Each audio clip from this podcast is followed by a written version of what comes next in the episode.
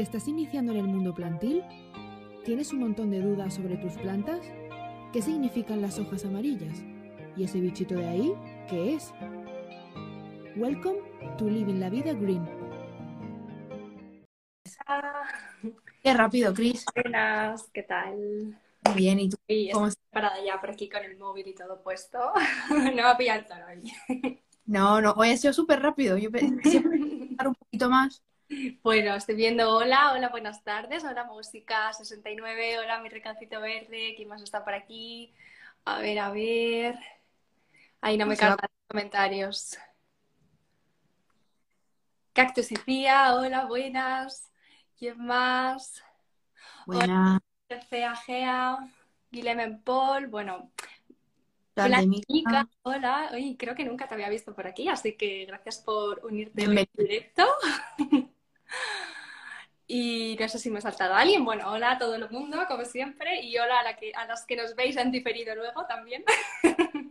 Súper importante saludar, que luego nos escucha mucha gente después de- del directo y que sea lo más realista posible. Eso es. Mira, Cactus y Cía, hoy llegué a tiempo. Muy bien. Bien, bien. Genial. Hoy el está- Sí, es una hora a lo mejor que hay mucha gente que le pilla volviendo a casa, que me habéis dicho alguna vez, o bueno, ya preparando la cena para los bebés y demás. Como aquí mi riconcito verde que dice a ver si me deja la niña, bueno. Y si no, ya sabes que se queda guardado y luego en formato podcast también lo tenéis en Spotify por si os tenéis que ir en algún momento o lo que sea. Ahí. Kaira se nos ha perdido. Ahora, Kaira, Uy. ¿nos- ¿me oyes?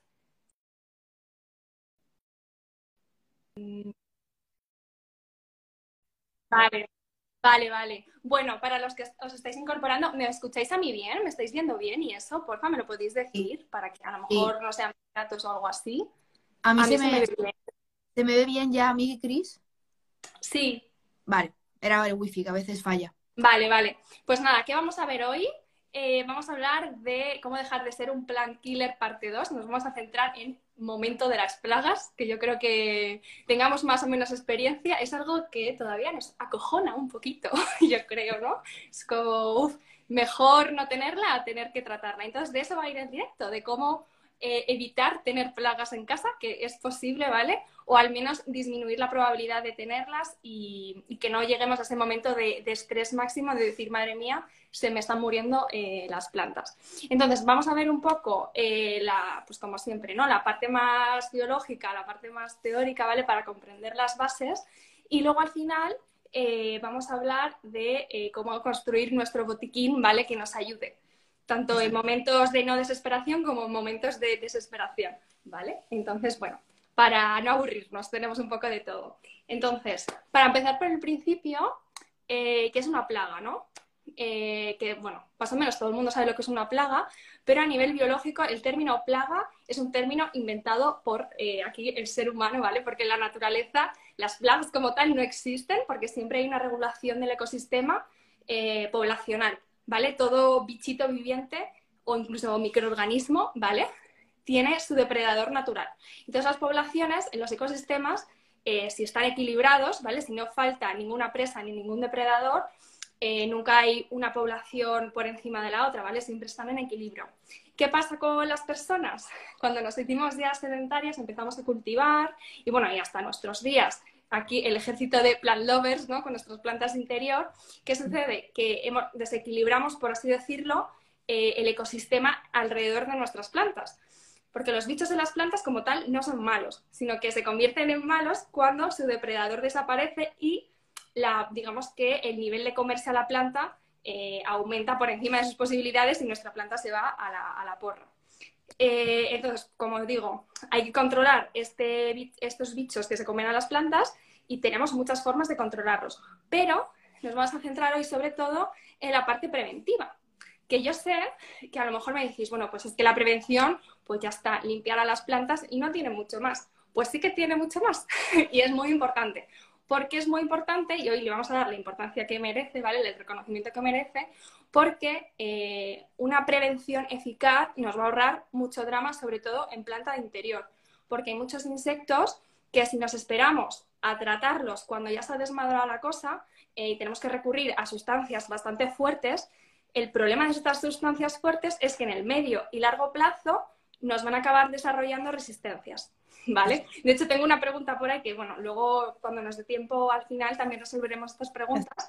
Hay una pregunta que me hace mucha gracia que es eh, ¿cómo me deshago de los trips cuando los trato y me vuelven a aparecer?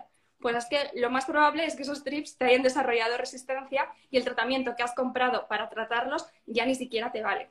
¿Vale? Entonces, por eso es tan importante incidir en la parte preventiva. Para ello, nos vamos a ir a la agricultura, ¿vale? Y vamos a trasladar a nuestras plantas de interior un poco cómo ellos trabajan con las plagas, ¿no? Porque imaginaros, si dentro de casa las plagas no es un estrés, imaginaros en un campo de cultivo donde, como se te descontrola una planta, en una plaga, eh, adiós a la cosecha, ¿vale? Y ya es, bastante importante. Entonces, siempre me gusta pasarme un poco en, digamos, en los modelos que hay a nivel de producción, porque son los más eficaces que existen, porque de, ello depende nuestra propia alimentación. Entonces, ellos utilizan en agricultura em, el sistema, espera que lo tengo apuntado, ¿eh? gestión, es que siempre se me olvida, gestión integrada de plagas, ¿vale? Que tiene tres pilares eh, fundamentales. El primero, como os digo, es la prevención, el segundo pilar es la observación y el tercero es el tratamiento, ¿vale? Pero, digamos, son pilares que de alguna manera no, son pasos. No es primero prevengo, luego observo y luego trato, sino que es un poco mm, todo integrado. ¿eh? Para mantener las plagas a raya o que no haya plaga directamente. Entonces, en esa prevención, como os decía, lo más básico, ¿vale? Y lo que nos llega a nosotros un poco así de forma más popular, a la gente que cultivamos plantas en interiores, limpia tus plantas, ¿vale? Manténlas limpias con cierta frecuencia y demás, y ya está, ¿no? No puedes hacer mucho más a la hora de prevenir. Eh, esto es cierto, ¿vale? Hay que limpiar las plantas, aunque no os dé pareja, sobre todo si tenéis mucha planta en casa como yo, pues a lo mejor eh, os puede llevar bastante tiempo estar ahí limpiando las hojas una por una. Eh, pero bueno, es un, digamos que es algo inevitable que hay que hacer. Pero es que además de esto, en la prevención tenemos que tener en cuenta algo súper importante que se nos pasa siempre por alto y es que las plantas tienen su propio sistema inmune, su propio sistema de defensas, ¿vale? Como los animales, como nosotros. Funciona de una manera diferente, pero digamos que el principio es el mismo, proteger a la planta de tanto de plagas, ¿vale? Como de infecciones por hongos o por bacterias, por virus y demás. ¿Vale? Entonces, en prevención nos podemos centrar también en potenciar este sistema inmune de dos, digamos, de dos vertientes. Una, simplemente dándole a, las, a las plantas las condiciones más óptimas de cultivo, sobre todo la luz, que es lo más importante. Eh, si la planta no tiene la suficiente luz para crecer, por así decirlo, eh, no va a poder tener la energía suficiente para activar su sistema de defensas cuando detecte eh, algún bichito que la la va, a infestar o la va a infectar, ¿vale? Entonces, eso primordial. Luego también el estrés, una planta estresada es una planta que va a estar debilitada frente a microorganismos maliciosos o bichos eh, tipo trips y mm, mm, cochinilla y todo esto, ¿vale? Y como mm, una planta estresada, ah, ¿de qué? Por ejemplo, con los trasplantes, ¿vale? La planta se está centrando en instalarse en el nuevo sustrato y, bueno, pues pues eso, lo que hablamos del estrés, que no es algo malo per se para la planta porque le permite aclimatarse, pero sí la debilita frente a los patógenos. ¿Vale? Eh, otras formas de estrés, por ejemplo, las sequías en verano. en verano no solo nos aumenta las posibilidades de eh, plagas en las plantas, ¿por qué? porque el ambiente cambia y se hace más favorable a que los insectos se reproduzcan más rápido, sino que además eh, pues son condiciones que no les gustan a las plantas. Por ejemplo, pongo de ejemplo Madrid, ¿vale? que es donde yo vivo. En verano aquí hace un calor horrible y encima la humedad ambiental cae por el suelo. Y eso eh, favorece la aparición de insectos plaga tipo araña roja y tipo trips. ¿vale? Entonces también es muy importante tener eso en cuenta. ¿Qué más también influye en que la planta esté fuerte? La salud de sus raíces. ¿vale? Eh, siempre lo decimos, la salud de las raíces, digamos, es como lo más clave en una planta. Mm. ¿Y qué interviene en la salud de las raíces? Como hemos dicho, el sustrato, ¿vale? Y que no solo el tipo de sustrato aireado y demás sea el adecuado, eh, que retenga la humedad necesaria y demás, sino también que esté activo, que tenga microorganismos beneficiosos que le ayuden a fortalecerle. Porque hasta ahora, en, las masterclass que hemos visto de microorganismos, yo me centro mucho en deciros que estos microorganismos, la acción más mm, directa que tienen sobre, la, sobre las raíces es mejorar la absorción de nutrientes, mejorar la absorción de agua, disminuir su estrés y demás. Pero también tienen otra serie de actividades, eh, digamos, indirectas que surgen de la propia asociación microorganismo-raíz, que es la de estimular en los sistemas de defensa de las propias raíces frente a organismos patógenos. ¿Vale? Porque si lo pensáis desde la lógica, tiene sentido, ¿no? Porque al final los microorganismos beneficiosos quieren mantener la relación con las raíces de las plantas. Y si éstas se infectan por bichos patógenos, pues los beneficiosos se van a desplazar, ¿vale? Van a tender a desaparecer y no, y no, y no quieren eso, entonces potencian toda esta fortaleza de la planta, ¿vale? Que aunque no veamos, está ahí, ¿vale? Entonces, si nos queremos eh, centrar en la prevención, súper importante tener en cuenta la salud radicular desde la calidad del sustrato, porosidad, retención de humedad y demás, como eh, esa vida que le podemos dar nosotros. Y luego también algo súper importante que yo no he visto que nadie lo relacione, por lo menos en redes sociales, es el fertilizante, ¿vale? El tema del fertilizante es súper importante. El fertilizante, digamos que pues lo que digo, eh, como el objetivo principal de un fertilizante químico, ¿vale? El, que siempre decimos un NPK, es aportar nutrientes a la planta. Y generalmente nos centramos en que tenga una N, un nitrógeno alto, porque el nitrógeno es el que interviene en la formación de clorofila, de los tejidos em, vegetales, las, las hojas y demás, que está muy bien. Pero ¿qué sucede? Dos cosas. Una, el nitrógeno también es la comida de los insectos plaga. Entonces, si nosotros estamos aplicando un fertilizante muy desequilibrado con un nitrógeno súper alto, por un lado la planta no va a absorber todo ese nitrógeno, porque es muchísimo. Y por otro lado, eh, ese exceso de nitrógeno en los tejidos celulares también va a atraer a los insectos plaga. Pensad que un insecto plaga eh, va, mm, yo qué sé, va por ahí volando, ¿no? O caminando y va, tiene una serie de receptores químicos que le indican dónde está la comida que él come. ¿Vale? Entonces, cuanto mayor sea la concentración de esa comida que come, más va a tender a ir hacia ese lugar, ¿vale? Hacia esa planta. ¿Significa esto que ahora tenemos que dejar de utilizar fertilizantes ricos en nitrógeno? No, ¿vale?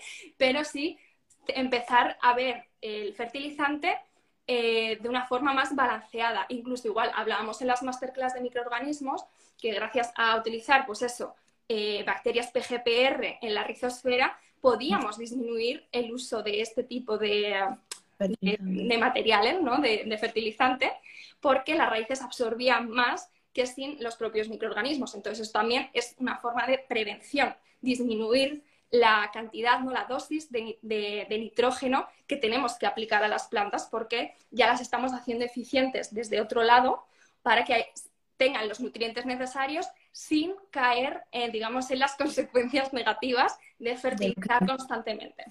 Sí. ¿Vale? Eh, ¿Qué más? Dentro de fertilizantes también muy importante, otro, otro nutriente o macronutriente que aparece en esta formulita, NPK, que es la K, que es el potasio. El potasio, además de ser un nutriente esencial para las plantas, eh, también se considera bioestimulante. Para quien a lo mejor no lo, sabéis, yo este verano pasado di la turra con el potasio muchísimo, ¿vale? Porque yo en verano utilizo fertilizantes que tienen más potasio que nitrógeno, para que os hagáis una idea, ¿vale? ¿Por qué? Porque el potasio está implicado en la, regulación osmótica de la célula. ¿Qué es la regulación osmótica de la célula? Simplemente en la propia hidratación celular, ¿vale? Que la célula se mantenga turgente, con una presión eh, óptima, ¿vale?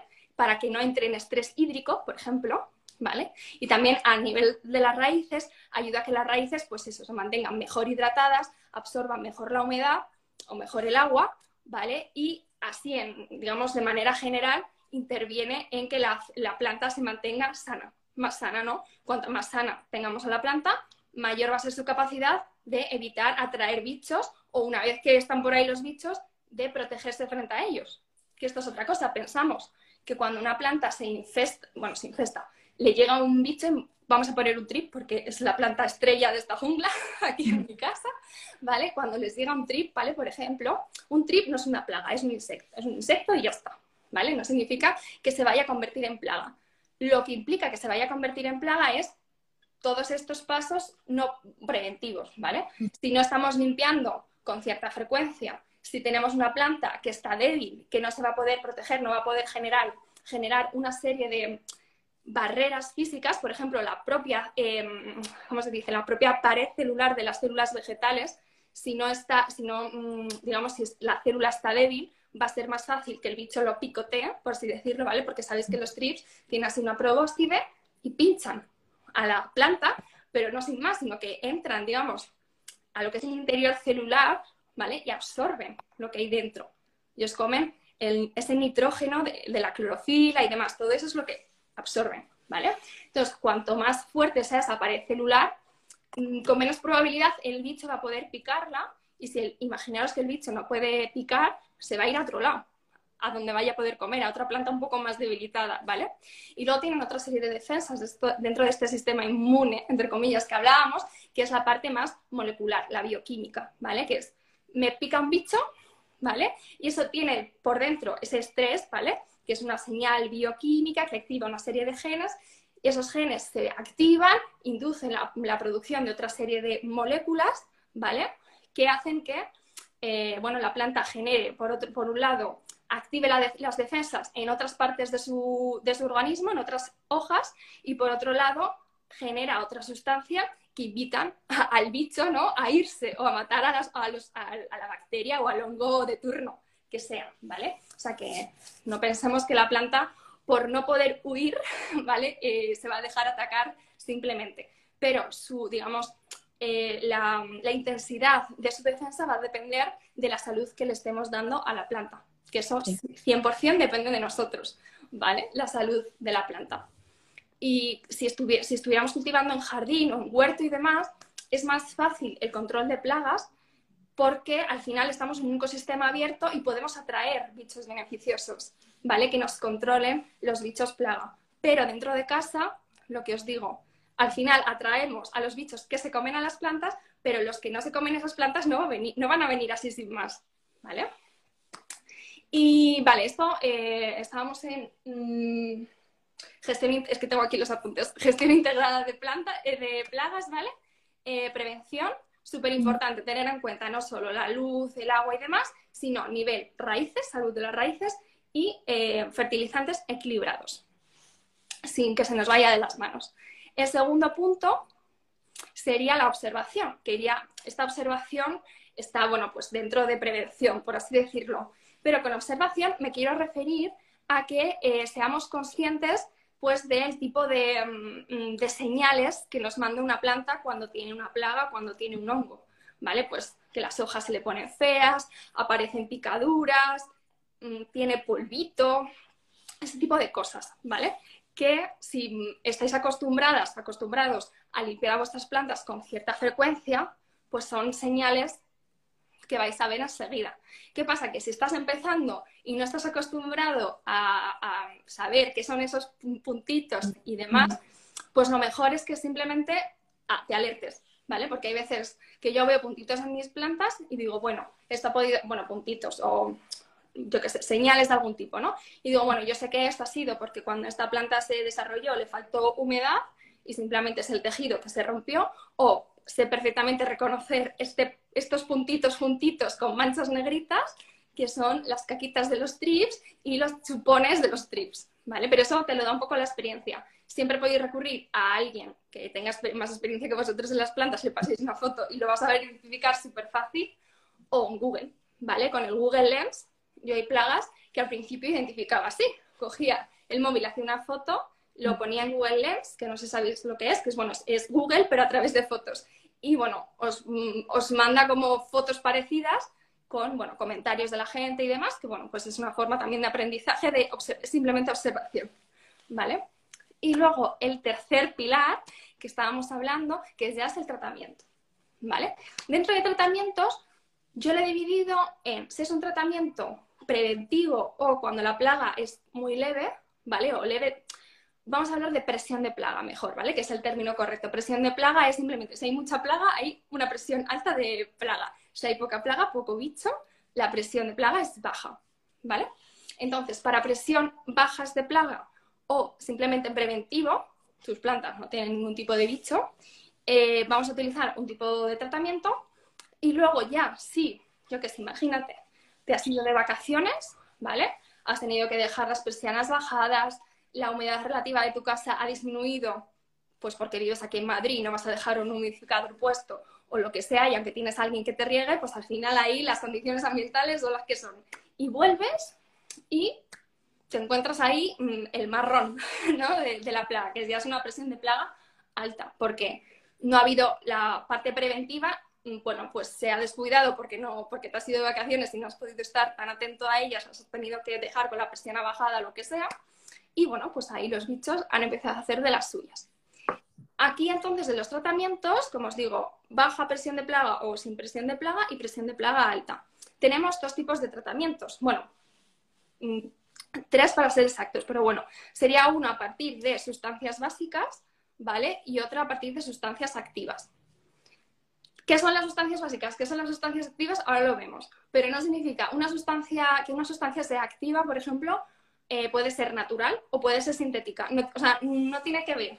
lo, que tiene que, lo que mm, hace, digamos, la diferencia entre sustancia básica y sustancia activa es, el, es la eficacia, ¿vale? Por así decirlo. Una sustancia activa, por ejemplo, eh, una que todo el mundo conoce, el aceite de NIM, la sustancia activa del aceite de NIM es la zadiractina, y además es natural. Eh, esta sustancia activa, lo que, de donde viene, digamos, la historia que tiene es que ha tenido muchísimos ensayos, muchísima investigación, ha tardado en aprobarse entre 10 y 15 años desde que se descubrió, ¿vale? Digamos que la evidencia científica es muy alta. Es decir, estamos al 100% seguros que la zadiractina mata X insectos, ¿vale? Porque hay un montón de, digamos, de evidencias, de, de ensayos y de estudios vamos, de dinero metido detrás de eso, ¿vale? Que demuestra que sí que podemos utilizarlo para X plagas a cierta concentración.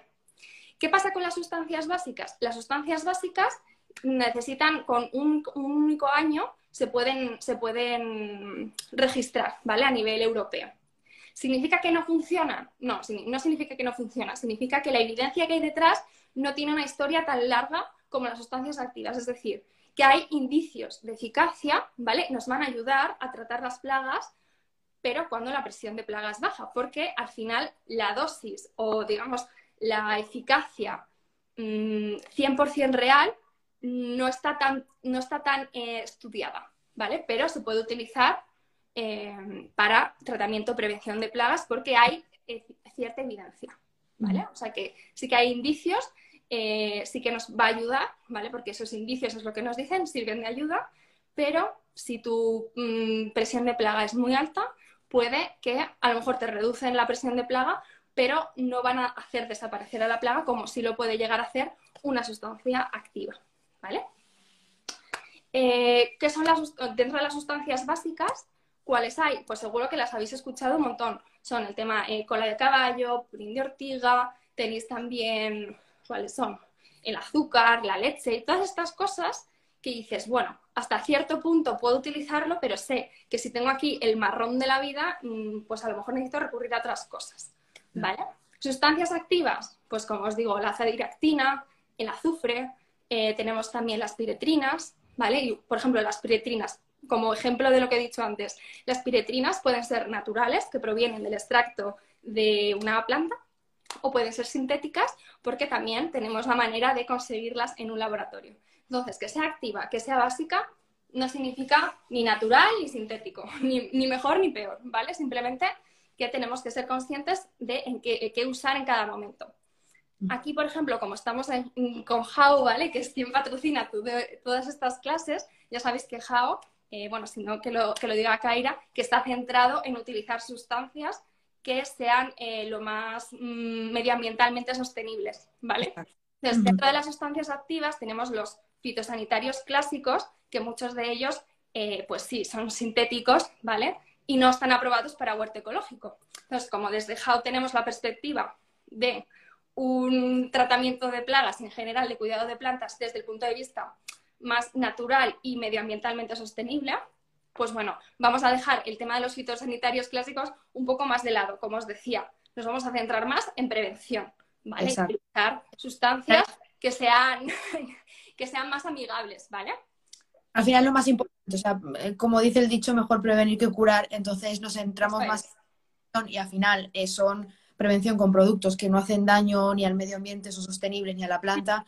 Entonces, yo creo que, o sea, creemos que con la prevención, pues se evita muchos más disgustos a, futuro y menos utilización de, pues, otro tipo de productos que sean químicos y dañinos para el suelo y para la planta. Entonces, por eso nos centramos en esto y es tan importante y tenéis que tener en cuenta tan, tan, tan importancia que tiene la prevención y los pasos que va indicando Chris con respecto a, pues, Luego lo ah. vamos a ver todo en la, en la práctica, ¿vale? Pero bueno, os estoy contando ahora un poco las bases de, de todo esto y por qué la prevención es tan importante, porque luego hay muchas sustancias activas que seguro que conocéis si habéis tenido trips, os habéis tenido eh, cochinilla, eh, araña roja, ¿no? Que son como las, las plagas estrella de, de las plantas de interior.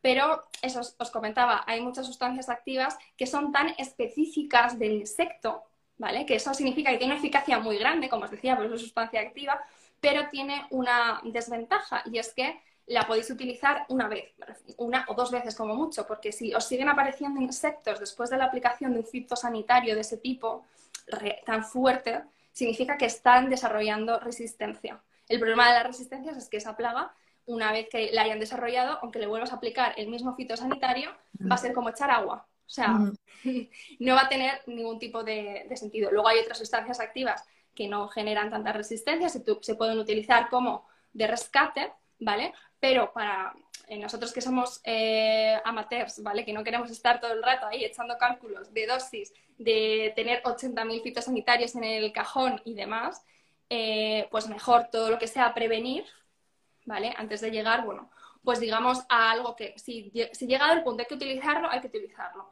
Pero vamos a disminuir las probabilidades de tener que usarlo. Yo, por ejemplo, este verano eh, los que me seguís por mi perfil, pues seguro que os suena. Eh, quise dejar de utilizar fitosanitarios, ¿vale? De este tipo. Eh, y me pasé al control biológico, que esto todavía no lo he explicado, que es otro tipo de tratamiento, ¿vale?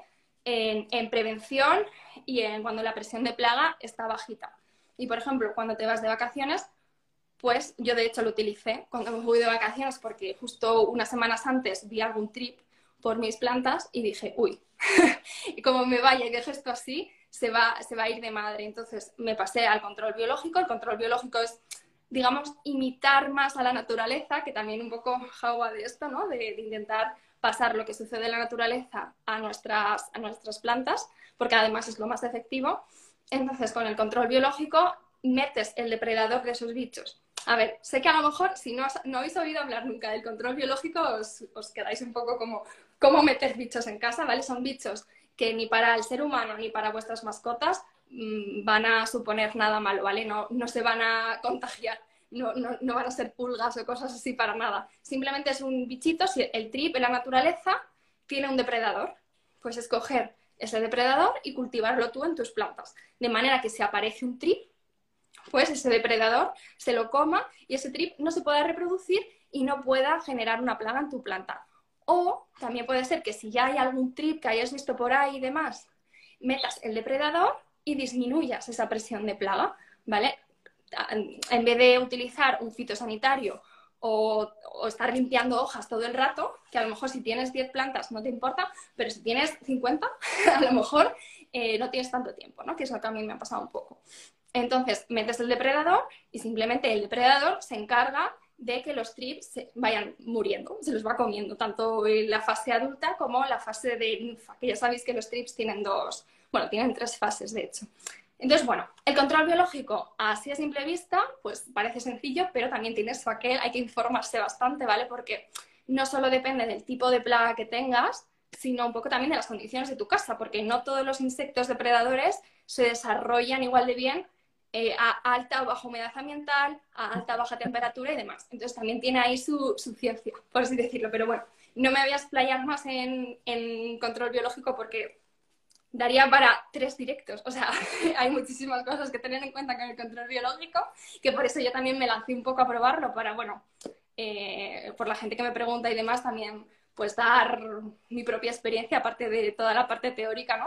Pero bueno, que, que indaguéis sobre ese tema, que es muy interesante, y que si os llama la atención os pueda ahorrar muchísimo tiempo, pero siempre pues eso, sabiéndolo usar, como todo. Mm.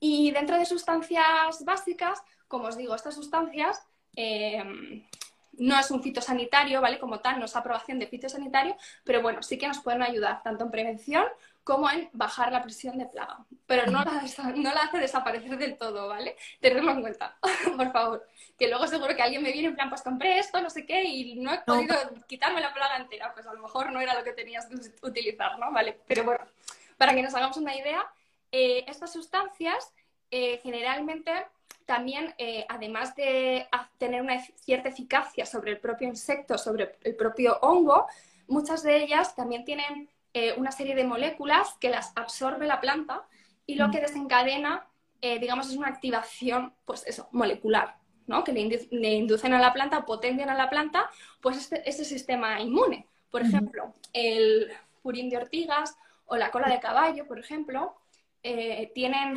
sílice en su composición y el sílice cuando la absorbe la planta, por un lado, se puede adherir a la propia pared celular. Sabéis que las células vegetales, esto no lo explicaba antes, pero bueno, las células vegetales, a diferencia de las animales, por fuera de la propia membrana celular tienen una pared celular de celulosa, ¿vale? Que las hace como fuertes, estables, así como está. Si la célula animal es así redondita, la vegetal es así, cuadrada, por esta pared celular. Entonces, el sílice se puede adherir a esta pared celular para hacerla más fuerte, mejorar su barrera, lo que hablábamos antes, para que el insecto con la probóscide pues le sea más difícil, incluso a los hongos, ¿vale? Para meter las hifas, por ejemplo. Y luego además ese, ese sílice, cuando entra dentro de la célula, eh, bueno, pues desata una, cascada eh, bioquímica, ¿no? Que se dice una, o genética, que activa una serie de genes, pues estos, implicados en la propia mm, protección celular, ¿vale? Entonces, eh, no sé si hasta ahora hay alguna pregunta.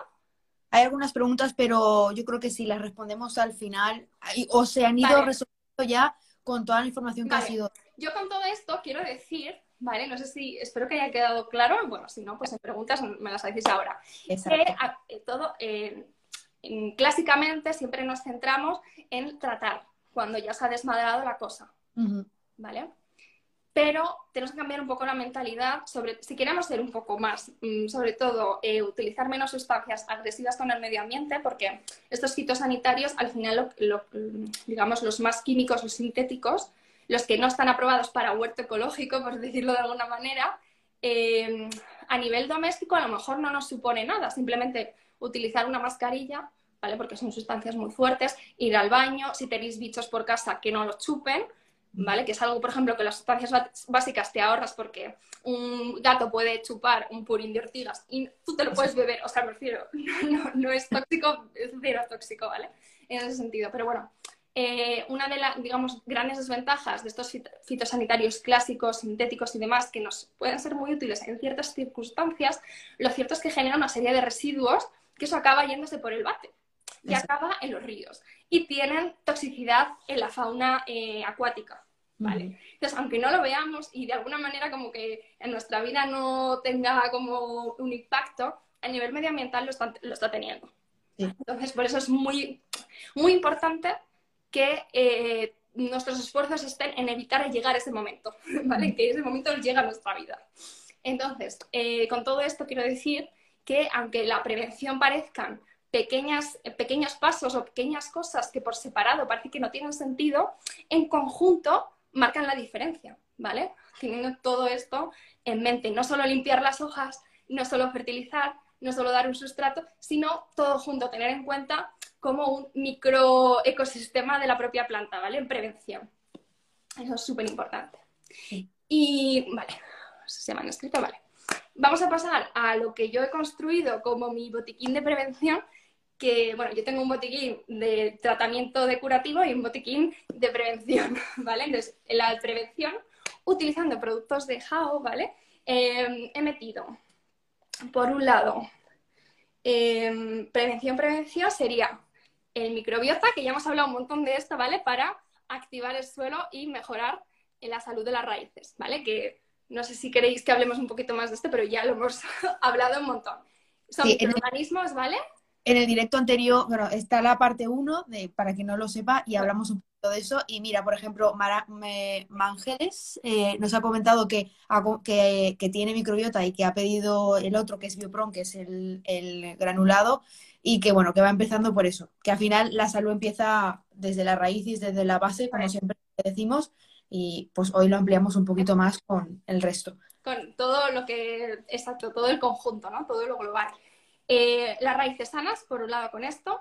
Luego tendríamos, eh, continuando con la, con la salud radicular y la salud general de la planta, dos cosas a tener en cuenta. Por un lado, el fertilizante, bueno, esto es fertilizantes que yo utilizo porque Jao no tiene fertilizantes, ¿vale?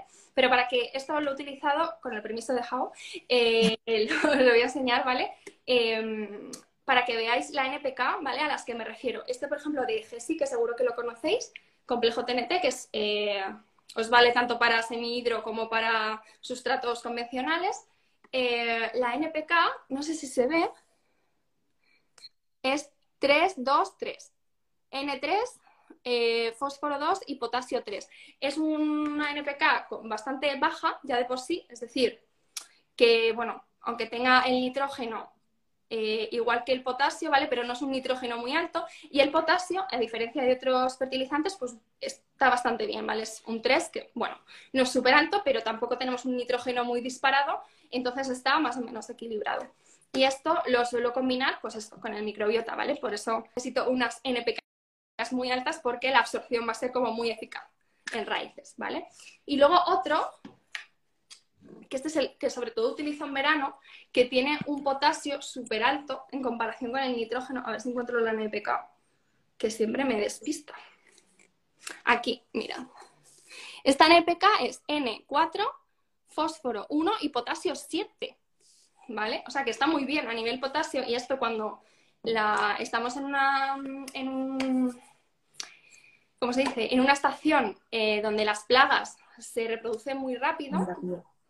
Eh, fertilizar con abonos ricos en potasio, pues nos ayuda. ¿Qué significa que? O sea, esto no significa que tú por fertilizar con esto te vas a ahorrar las plagas, sino que esto, junto con unas raíces sanas, sustrato activado y productos que te ayuden a, prevenir, pues, pues eso, ¿no? Pequeños, pequeños, pequeños eh, actos para un resultado eh, óptimo, ¿no? exacto.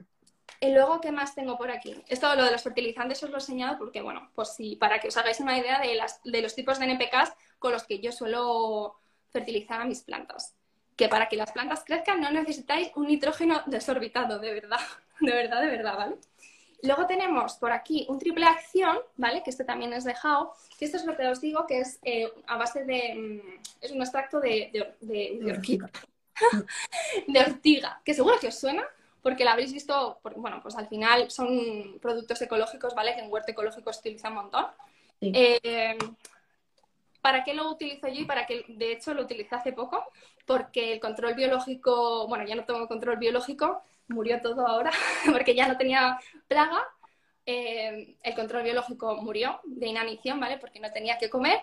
Y los trips, pues no sé cómo, me han vuelto a alguna planta. Entonces, bueno, como ahora hace mucho frío por aquí en Madrid, no me he atrevido a comprar todavía control biológico porque con el frío, pues al final en el transporte pueden morir y bueno, como que no lo veía muy, muy óptimo en, este, en esta fecha comprarlos y mientras pues he estado utilizando, como son, he visto uno o dos trips, de hecho hablé con, con la gente con las que, a la que les compro el control biológico y me recomendaron utilizar productos de este tipo, ¿vale? Para reducir la presión de plaga para en el momento en el que yo quiera introducir el control biológico, el control biológico tenga oportunidad de crecer y de comerse a los trips. Entonces también hemos botiquín de prevención, este tipo de productos para cuando pues veis algún bichito, ¿vale? Antes de que se os vaya de madre, podéis limpiar con esto.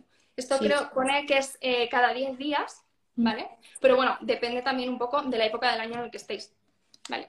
o sea que yo lo apliqué hace tres semanas, no he vuelto a ver trips, ¿vale? O sea que yo ahora estoy como duermo tranquila, la verdad. Exacto.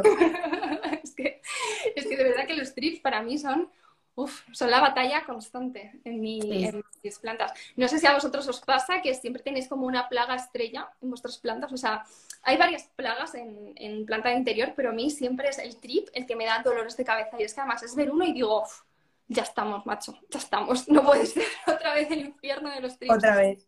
Sí, pero ¿cómo puede ser? La araña roja, que también sé que hay mucha gente que suele sufrir la araña roja. Yo no te... Bueno, tuve una vez y ahora vemos cómo la traté y, ya no he vuelto a tener. O sea, no es una plaga que a mí me haya dado mucho el tostón, a pesar de que en Madrid hay muchísima sequedad en el ambiente y es como muy propenso a que las plantas cojan araña. Pero no. Bueno, pues eso. Que con esto, con una presión de plaga muy bajita o en preventivo también, ¿vale? Porque lo que os digo, la ortiga, además de tener cierta evidencia contra este tipo de insectos, eh, de ácaros, Em, también potencia, ¿no? Es como bioestimulante, potencia la propia, digamos, los propios mecanismos internos de las plantas. ¿De acuerdo?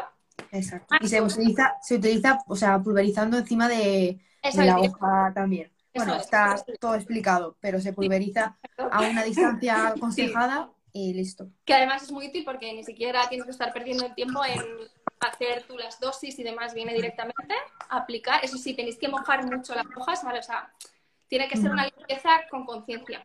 ¿vale? Sí, con una ducha. Me he olvidado, antes de, de todo esto, que también utilizo mucho el jabón potásico, que seguro que lo habéis utilizado, ¿vale? Que, bueno, Jao también ha sacado su solución potásica. La solución potásica, como tal, ni es sustancia activa ni es sustancia básica, ¿vale? Es un humectante, por llamarlo de alguna manera, que os puede ayudar en combinación con otros tratamientos fitosanitarios, ¿vale? Para potenciar la acción, ¿vale? De las, de las sustancias que estéis utilizando contra los bichos. O también, como es solución potásica rica en potasio, ¿vale? Eh, se puede utilizar como una especie de fertilizante foliar, ¿vale? Para mejorar, pues eso, la turgencia de esas células que estén sin estrés hídrico, sobre todo en verano, ya os digo, ¿vale? Y bueno, para limpiar las plantas también de vez en cuando. Yo suelo limpiar con agua, pero en época de, plaga, si quiero arrastrar, sobre todo melazas y cosas así, ya sabéis que hay por ejemplo, los pulgones, eh, que cuando comen, ¿vale? Van generando una sustancia, ¿vale? Que sirve de, comida para otros bichos, para atraer a otros bichos y demás, que lo habéis visto a lo mejor en alguna de vuestras hojas, que tiene así como, le haces así a la luz y parece que tiene como un brillito en zonas y demás.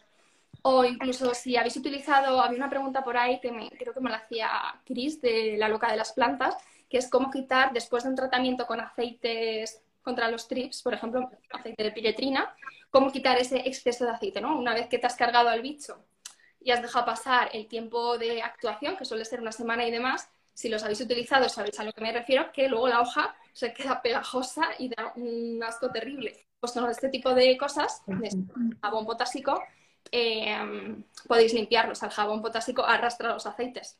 Ya está, es un jabón, es un tipo de jabón, ¿vale? No va a la planta ni mucho menos por ser jabón. Al contrario, lo que genera es, pues eso, potencia todo lo que hayáis echado y limpia. Y yo... más, urgente la hoja. Y es este en, este en cuestión, bueno, entiendo que, los demás también. Eh, también el marchitamiento, lo que es la hoja, que no se marchite también, lo, lo como que lo frena. Claro, eso justo es lo que decía, que como participa en los, en los procesos de osmóticos de las células, evita que se deshidraten. ¿Vale? Las mantiene turgentes, las mantiene como gorditas, por así decirlo. Entonces, aunque el ambiente no sea el más óptimo, las células, gracias a que tienen este nutriente ¿no? a su disposición de forma rápida a nivel celular, pues van a estar como, bueno, pues más resistentes, ¿vale? La palabra es como resistentes. Y luego también os quiero aprovechar para el botiquín, para que metáis una cosa de estas, un guante, ¿vale? No sé si alguna tenéis guantes en vuestro botiquín o en casa para los muebles o lo que sea. Eso es súper fácil, porque podéis utilizar bayetas sin más, ¿vale? Lo que pasa es que con la bayeta os escurre todo el agua, tenéis que estar así como con la mano, ¿sabes? Todo así. Y con esto simplemente coges la hoja, haces así y ya, y la limpias. O sea, es como muy rápido todo, me, encanta, la verdad. Más, de todos los colores que queráis, además. Y es el o sea, España de microfibra, creo que se llama. Y la misma es como que tiene así muchos pelitos, entonces coge toda la guarrería y todo lo que sea muy, muy útil. Sí, la verdad es que está muy bien, muy chula la idea, la verdad. Vale. No sé si estáis escribiendo por el chat porque no me está llegando nada. No, no, no están, o sea, no hay muchas preguntas. O sea vale, que vale, genial. va bien, Estamos están escuchando. Vale, muy bien. ¿Qué más cosas tenemos por aquí? Vale, y luego dentro de sustancias activas, que Jau también tiene una sustancia activa, ¿vale? Que es acaricida y fungicida. Eh, el azufre, ¿vale? El azufre, esto sería para utilizar cuando ya, la, bueno, lo podéis utilizar también en presión de plaga baja sin ningún problema, pero ya es algo más fuerte que una sustancia básica. Y yo, por ejemplo, esto lo he utilizado cuando he tenido, el azufre lo he utilizado cuando he tenido araña roja, que he tenido una vez, la tuve este verano, de hecho, porque este verano para mí fue horrible ver plagas. Y antes de meter el control biológico, como quería meter el control biológico para trips, me quería quitar primero la araña roja. Y con azufre, ¿vale? El- este es- va diluido, o sea, lo, lo tenéis que diluir, me refiero. Sí, son dos mililitros por Vale. litro de agua. Mm, el azufre, aquí sí me voy a mojar, me parece mucho más efectivo que un fitosanitario mm, sintético. O sea, que este está el profetenfin o algo así que se utiliza para la araña roja. Y con esto, que es mucho menos tóxico en ese sentido, ¿vale? Es aprobado para huerto ecológico, sustancia activa y con una aplicación os quitáis la probado, ¿vale? Porque sé que en algún momento me lo han preguntado a mí por mensaje directo y yo el azufre es algo que siempre, siempre recomiendo. Sabéis que el azufre además lo podéis utilizar con, contra el oidio en las hojas, ¿vale? Que tiene eh, una eficacia también súper buena. Si no es oidio y es algún otro tipo de hongo, con el purín de ortigas, si la infección no está muy desarrollada, ¿vale? No es- la planta no está a punto de morir, también os sirve, ¿vale? Pero el azufre es para el oidio principalmente. Y luego cuando hacemos esquejes, en el directo de esquejes, creo que también lo hablé, eh, para cicatrizar los cortes y evitar que entren bacterias y demás, también con el azufre es súper útil hacer el cicatrizante. Vale, Cris, una, una cosita que nos preguntan si puedes repetir lo de, para lo que estabas hablando de la araña roja, ¿Sí? eh, que se ve que igual se ha cortado. Ay, perdón, sí. Si lo puedes repetir. La araña roja. Yo, eh, para, mm, para, mm, problemas con araña roja, en presión baja podéis utilizar el triple acción este de y os, os tiene que ir bien. Pero si ya se os va de madre la araña roja y veis que está haciendo, bueno, afecta a varias hojas o a varias plantas, con el azufre, súper bien. ¿Vale? Que yo sé que para araña roja, si os metéis en Google y buscáis fitosanitaria araña roja, os va a salir un montón de moléculas sintéticas fuertes, por así llamarlas, ¿vale? Como súper fuertes que no están aprobadas para huerto ecológico, ¿vale? Que son en ese sentido más tóxicas. Mm, pero eh, si lo comparamos con el azufre, que también es otra sustancia activa, no es básica, es activa el azufre, ¿vale? Es decir, que la eficacia está muy probada a lo largo de muchísimos años, ¿vale? Eh, con el azufre tenéis más que suficiente, no os tenéis mm, que preocupar por problemas de toxicidad, ¿vale? Y además también os sirve para preven- prevenir el oidio, ¿vale? Porque también se utiliza contra el oidio, principalmente como hongo, y luego para sellar eh, cortes o, por ejemplo, os ponéis a podar, pues las ramitas que habéis podado las podéis cicatrizar, los esquejes los podéis cicatrizar con azufre, es decir, que os vale para mucho el azufre, es un, es un básico que siempre digo que hay que tener. El resto, bueno, lo que tú consideres, pero es que el azufre te, te sirve para muchas cosas, me parece una de, las, de, de los productos más útiles. ¿Y qué más, qué más tengo por aquí? Vale, se me ha olvidado. En mi botiquín también, las tijeras, bueno, estas tijeras las utilizo para todo, pero también es muy importante, y quiero que os quedéis con esto, que a veces cuando tenemos plagas es importante quitar las hojas afectadas, ¿vale? Antes que luchar contra una hoja mega atestada de bichos, porque eso va a jugar siempre en vuestra contra. Los bichos van a ser más rápidos en reproducirse que vosotros limpiándolos, ¿vale? Entonces, cuando tenéis hojas que ya veis que hay muchos trips o tiene muchas, mucho síntoma de araña roja, tiene telarañas, o se empieza a poner amarilla, cortad. O sea, volverá a rebrotar y os vais a ahorrar muchísimo tiempo intentando quitar esos bichos que sobre todo, bueno, ahora a lo mejor con el frío van más lentos y bueno, todavía. Pero en verano. Pero en primavera y en verano, que eso es una máquina que no para de, de- de procrear, ¿vale? Un trip está todo el rato poniendo huevos. Sí. Eh, es una bestialidad. Y la, y la araña roja igual. eh, mejor quitar material infectado, eh, Sí. bueno, infestado, tirarlo y tratar el resto de la planta.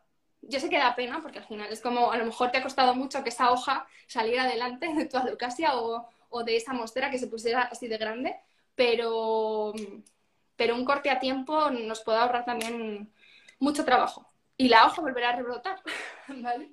Mira, nos, hacen nos hacen una pregunta muy interesante, Chris, que dicen, ¿deberíamos de cambiar la valleta o guante de una planta a otra cuando la limpiamos? A ver, teóricamente si la planta está infectada, eh, infestada, pues sí, puede ser útil cambiarla si vas luego después vas a limpiar una que no has visto que esté infestada de bichos.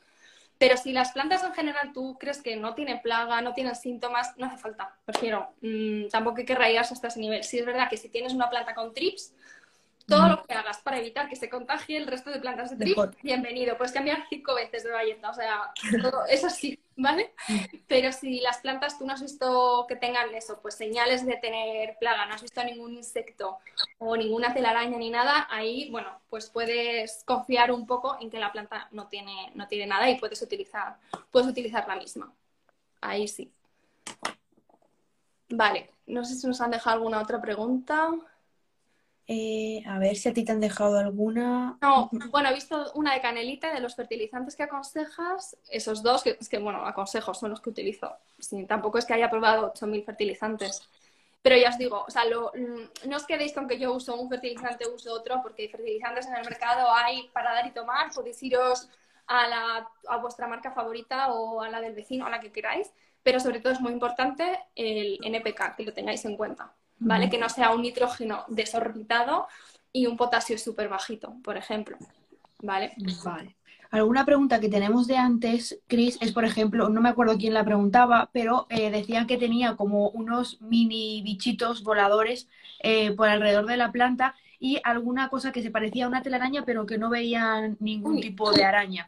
Vale, a ver, lo de los bichitos voladores, no sé, supongo que serán mosquitas del sustrato. Es que en los trips, son, la fase adulta del trip es voladora, pero no se ve a simple vista volando alrededor. O sea, si tú ves un trip, lo vas a ver posado en una hoja. A lo mejor lo ves posado en una hoja y de repente desaparece porque ha dado un salto a otra hoja y ya está. Pero no vas a ver el salto porque son muy pequeños. O sea, el ojo no capta ese movimiento. Claro. Pero voladores así, pues eso, mosquitas de sustrato, las negras y tal, es lo único así que se, me, se me ocurre. Sí, exacto. Y luego lo de las telarañas, pues a ver, esto depende. Yo la telaraña de la araña roja como tal no es una telaraña al uso que tú te imaginas. Es más tipo polvo. O sea, sí que se ve a lo mejor algunos hilitos y demás. Bueno, puede ser, pero si es una telaraña así como muy grande y muy tal, pues eso es que a lo mejor llevas un tiempo sin limpiarla y te ha instalado ahí una araña, ¿sabes? Puede ser. Que por cierto, las arañas no nos gustan, pero nos pueden ayudar en el control de plagas, por cierto, que esto nunca lo he dicho. A lo mejor es un poco de guarras tener arañas de las plantas, pero, pero bueno, oye, no está mal, ¿sabes? Las arañas son depredadoras, son carnívoras. Vale. A ver qué más tenemos por aquí. Nos dicen, el, jabón potásico, solución potásica, sin sustancias ni básicas ni activas, sirve para matar la plaga. Bueno, más o menos hemos hablado de eso. No, no, la mata. además es que el jabón potásico como tal no está ni en la lista de sustancias activas ni en la lista de sustancias básicas. Es un humectante, es un jabón. O sea, no, no, no va a matar al bicho como tal, no lo va a ahogar, ni lo va a paralizar, ni va a hacer que se muera de hambre va o potenciar el fitosanitario con lo que lo utilices, generalmente esto lo habréis escuchado, eh, azadiractina con jabón potásico, porque el jabón potásico hace que la azadiractina se adhiera mejor al insecto. Entonces el insecto como que se paraliza mejor, ¿no? Es como necesitas menos dosis a lo mejor de azadiractina o menos pulverizaciones para conseguir el mismo efecto, porque la, digamos que se junta mejor al insecto y lo mata antes, ¿no? Lo mata mejor por hablar así rápido.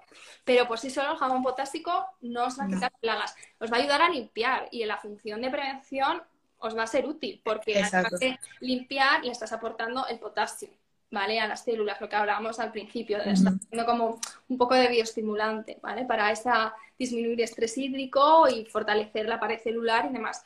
Pero matar como tal al insecto no lo va a matar, lo vas a arrastrar tú, ¿vale? Y muchas veces hay insectos, por ejemplo, las cochinillas.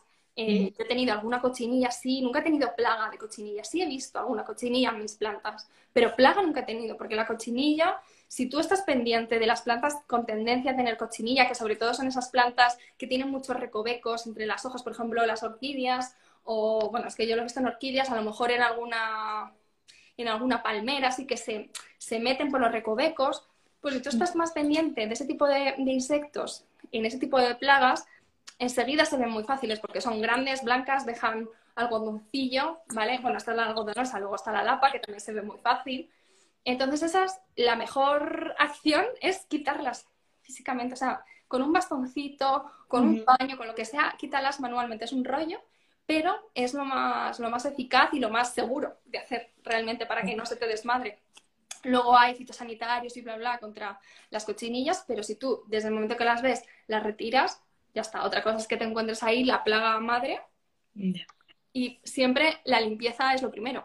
Primero limpias, disminuyes la presión de plaga todo lo que puedas y ya aplicas eh, la molécula que tú quieras contra esa plaga. Vale. Luego nos preguntan, Chris, más que nada porque era Sony 26, que claro, que habían escuchado que la azufre solo era para, para hongos y ahora hemos ampliado un poco. No, no, es acaricida. Sí, sí, sí. Es acaricida y contra el oidio, no contra cualquier hongo, contra el oidio principalmente. Exacto. Y luego nos pregunta Trasplantas 2, ¿el trip adulto vuela? O sea, vuela. Sí, sí, vuela, vuela. Y por eso, eh, mm, como encuentres un trip en una planta, eh, vete a mirar las de alrededor porque probablemente haya. O sea, es un bicho que, además de reproducirse súper rápido, eh, aguanta condiciones adversas por un tubo. O sea, las tienes, lo puedes tener en invierno, lo puedes tener en verano. O sea, en cualquier momento del año puede aparecerte un trip. Se va a reproducir súper rápido y además que se va a esparcir eh, muy, muy, muy rápido. Es, un, es horrible. O sea, yo cambiaría la plaga de trip por cualquier otra plaga. De verdad. porque es te despistas un poquito eh, ya, está, ya está todo contaminado. Hay que tener mucho ojo. Hay que tener mucho cuidado. Bueno, tenía una pregunta que no he respondido, de que me dejaron en el box sobre, porque el resto las hemos, las hemos ido viendo, pero sobre control, de, control biológico, que me preguntaban, además que me he quedado con en la cabeza, de cómo limpiar las plantas, ¿no? las hojas y demás, sin quitarnos el, el bicho beneficioso, ¿no? Porque al final pues a mí me ha pasado, ¿no? Que he puesto control biológico, que son este tipo de bolsitas, pues que también quiero este tipo de bolsitas que tú cuelgas en la planta, los bichos beneficiosos salen y se van comiendo, bueno, los insectos que tengas, ¿vale? Que os he dicho que hay que informarse muy bien porque si no, no es efectivo. O sea, hay que, hay que, hay que aplicar este tipo de control mm, con bastante uso de razón. Pero bueno, más allá de eso, eh, si limpias la planta te vas a llevar los bichos buenos y los bichos malos. Pero igual que cuando limpias la planta y se van los bichos, para quitar los bichos malos, los bichos malos van a volver a aparecer, ¿vale? Porque han dejado huevos, básicamente, en el tejido vegetal. Con los insectos beneficiosos pasa lo mismo. Aunque tú te lleves los adultos, por desgracia, eh, esos adultos han estado reproduciendo, han ido dejando huevos en el tejido vegetal que en una semana o menos incluso volverán a eclosionar y volverán a aparecer. ¿Vale? Porque igual que los malos son difíciles de quitar, los buenos también, ¿vale? Porque también se esconden, también se reproducen y demás. ¿Qué pasa? Que para no disminuir muchísimo la población del insecto beneficioso, yo lo que hago eh, es, en vez de limpiar todas las plantas del tirón, voy haciendo sectores. O sea, si yo tengo tres plantas con control biológico, con los sobrecitos de control biológico, y otras tres plantas que no he puesto sobrecito, pero que los bichos buenos han llegado, ¿vale? Porque se van distribuyendo también, pues voy limpiando una sí, una no, una sí, una no. Así, si están las las seis en contacto, si una ha limpiado y se queda sin bicho, la de al lado todavía no la ha limpiado y todavía tiene bicho beneficioso, entonces van a ir hacia la otra, ¿vale? Un poco, un poco así, que es un poco rudimentario, pero es a mí lo único que se me ha ocurrido para, bueno, para no llevarme todos los bichos del tirón, así de repente que siempre haya algo de control biológico en mis plantas. No sé si os sirve o si tenéis alguna otra técnica, la gente que la hayáis utilizado. Es buena, es buena la técnica, Vale, y no sé si hay algo más, porque de preguntas que me dejaron en el box os hemos tratado todas, no he ido una por una porque han ido saliendo al final. Exacto. Mira, yo tengo una que no sé si, creo que no la hemos tratado, eh, mosca del mantillo, que Paula Puente, Paula Puente junto G nos preguntaba sobre ella. yo creo que ya con eso ya teníamos todas. Vale, bueno, para la mosquita del mantillo o la mosquita del sustrato, que es lo mismo, las mosquitas estas que no pican ni hacen nada, pero que son un tosto. estar ahí. Eh, aprovecho para introducir el tema de las pegatinas, que se me ha olvidado mencionarlo, las pegatinas amarillas, estas típicas que seguro que habéis visto, para atraer a, las moscas, que se quedan pegadas a los adultos. Eh, para trips también hay, en color azul, por ejemplo. Digamos que según el insecto o un plato, tenéis un tipo de pegatinas, en plan de un color u otro. ¿Qué pasa con estas pegatinas? Por un lado, o sea, yo las uso, pero no las uso en preventivo ni las uso en curativo, ni para deshacerme de la plaga ni para prevenirla. La utilizo en el pilar 2 de esa, del tratamiento de plagas, que es de observación. Es decir, para yo hacerme una idea de cuánta cantidad de bicho tengo en mis plantas, ¿vale? O sea, para monitorizar, que es muy importante, porque al final, si tú detectas en tus plantas que tienes uno o dos trips, ¿vale? Tratas la planta y no sé qué. Hasta que, si esos trips han puesto huevos, piensa que van a pasar por tres estadios eh, de ninfa, ¿vale? Que son las larvitas esas blancas que se ven, hasta que vuelva a ser adulto, ¿vale? Entonces, en toda esa etapa, digamos que los bichos siguen estando en tus plantas y tú a lo mejor no los ves. Porque, bueno, ya no ves los adultos, ya no te fijas, no sé qué. Pero si pones las, las pegatinas de monitorización, bueno, pues puedes hacerte una idea de hasta qué punto has disminuido tu presión de plaga. Cuantas más bichos atrape la pegatina, más plagas estás teniendo. Y eh, cuantos menos bichos, pues menos plagas. Entonces, simplemente también para saber hasta qué, mm, hasta qué punto te está siendo eficaz tus tratamientos. Si tú pasas, pues, utilizas el azufre para la araña, bueno, la araña roja no tiene pegatina. Utilizamos el triple acción contra los trips, ¿vale? Y al principio, yo siempre tengo pegatinas o no plaga, para, para que me ayuden a saber cuando, cuando tengo peligro de plaga, ¿vale?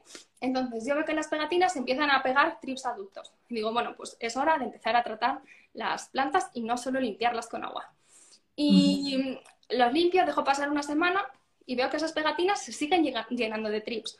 Pues a lo mejor tengo que plantearme cortar algunas hojas porque se han llenado de bicho, o tengo que plantearme cambiar a un fitosanitario más alto, o tengo que plantearme meter un control biológico, ¿vale? Sin embargo, si las pegatinas dejan de llenarse de bichos, estoy siendo consciente realmente, eh, no solo no es un, digamos, un pensamiento, sino que tú lo estás viendo real, ¿vale?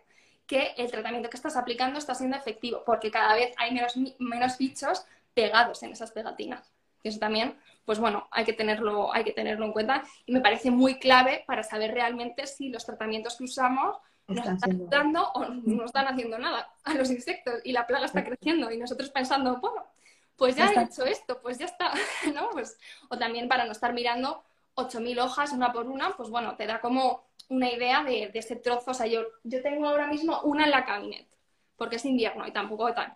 Pero cuando eh, sea verano, pues meteré una pegatina por balda, por ejemplo, porque la probabilidad de plaga es mucho más alta, entonces necesito tener como más metros cuadrados controlados, bajo control. ¿Vale? Y eso, las pegatinas, pues eso, en la parte de preventivo y de observación. Como tratamiento, pegatina sola no nos vale.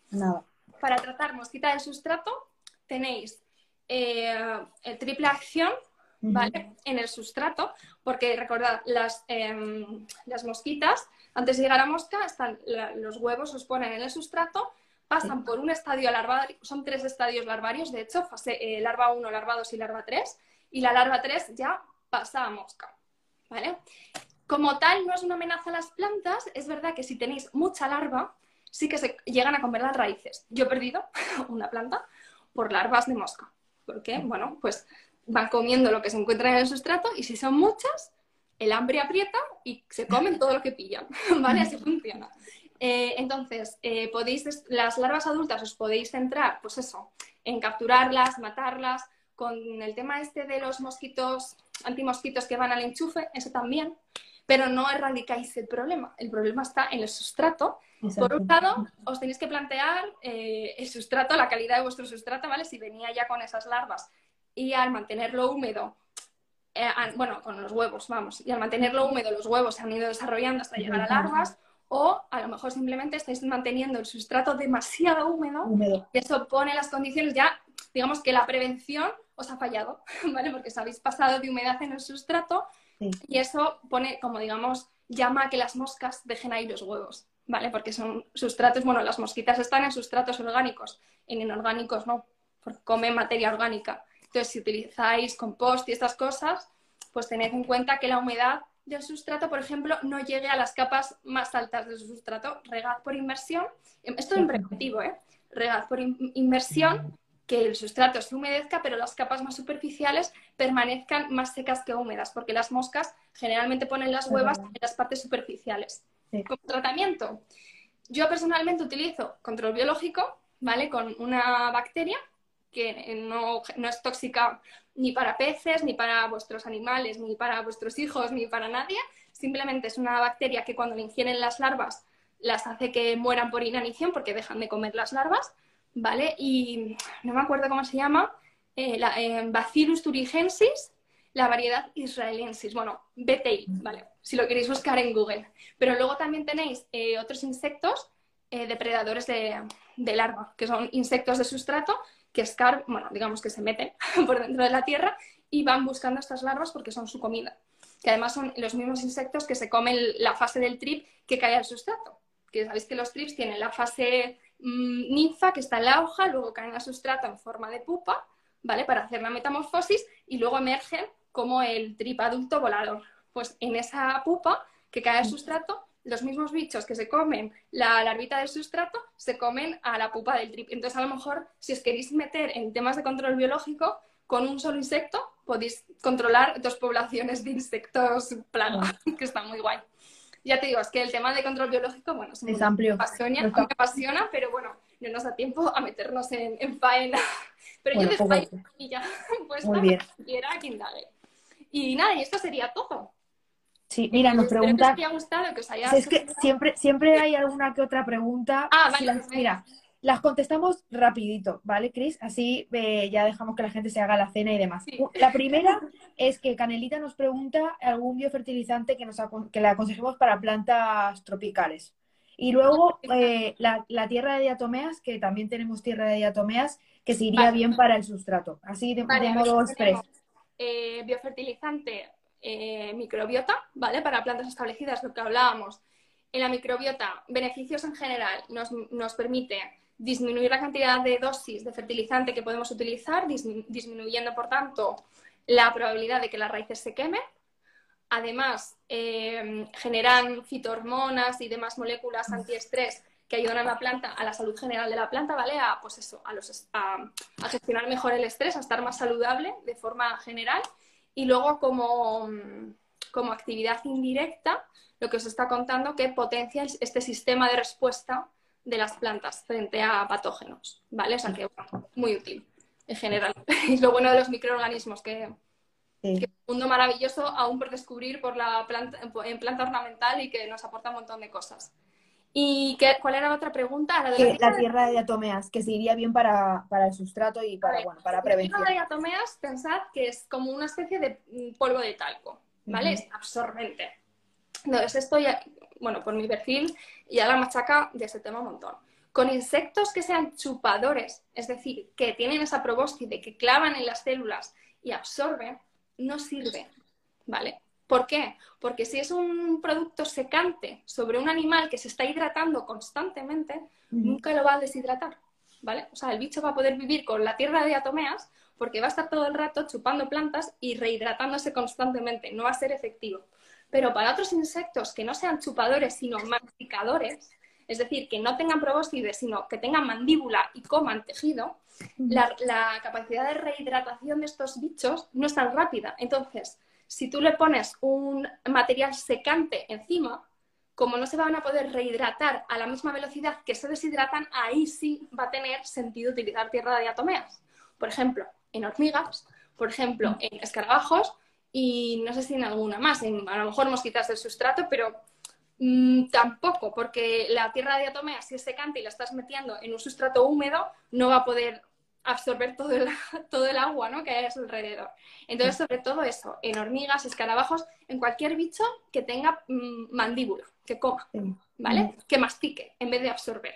Pero, por ejemplo, con pulgón, con trip, con araña roja, que son probóscide, que se rehidratan súper rápido, no, no tiene sentido utilizar, o sea, no va a ser eficaz. ¿Lo podéis utilizar?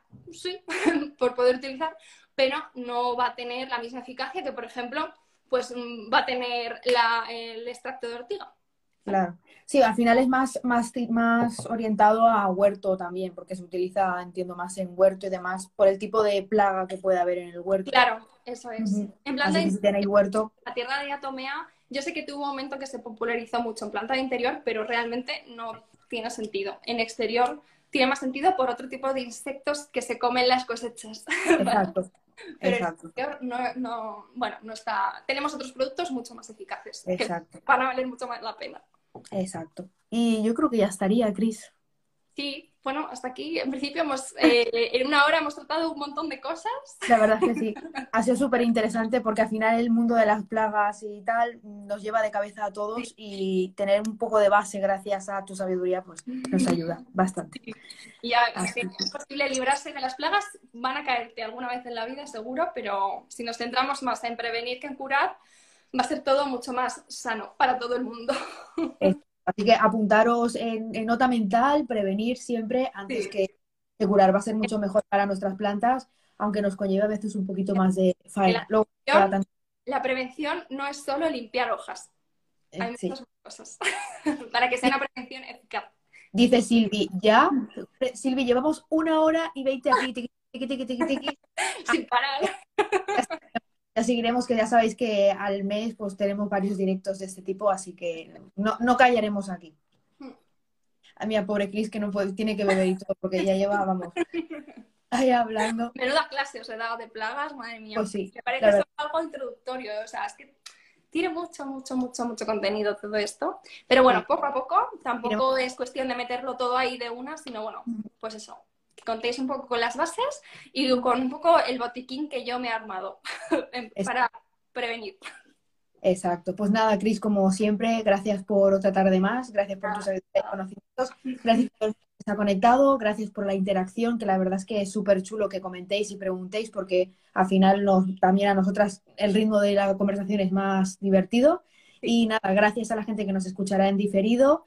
Y nada, cualquier pregunta, consulta, está la cuenta de How, está la cuenta de es. Eh, así que nada, estamos aquí para lo que necesitéis. Nos vemos. Eso es. Un placer. Chao. Gracias. Chao, chao. Chao.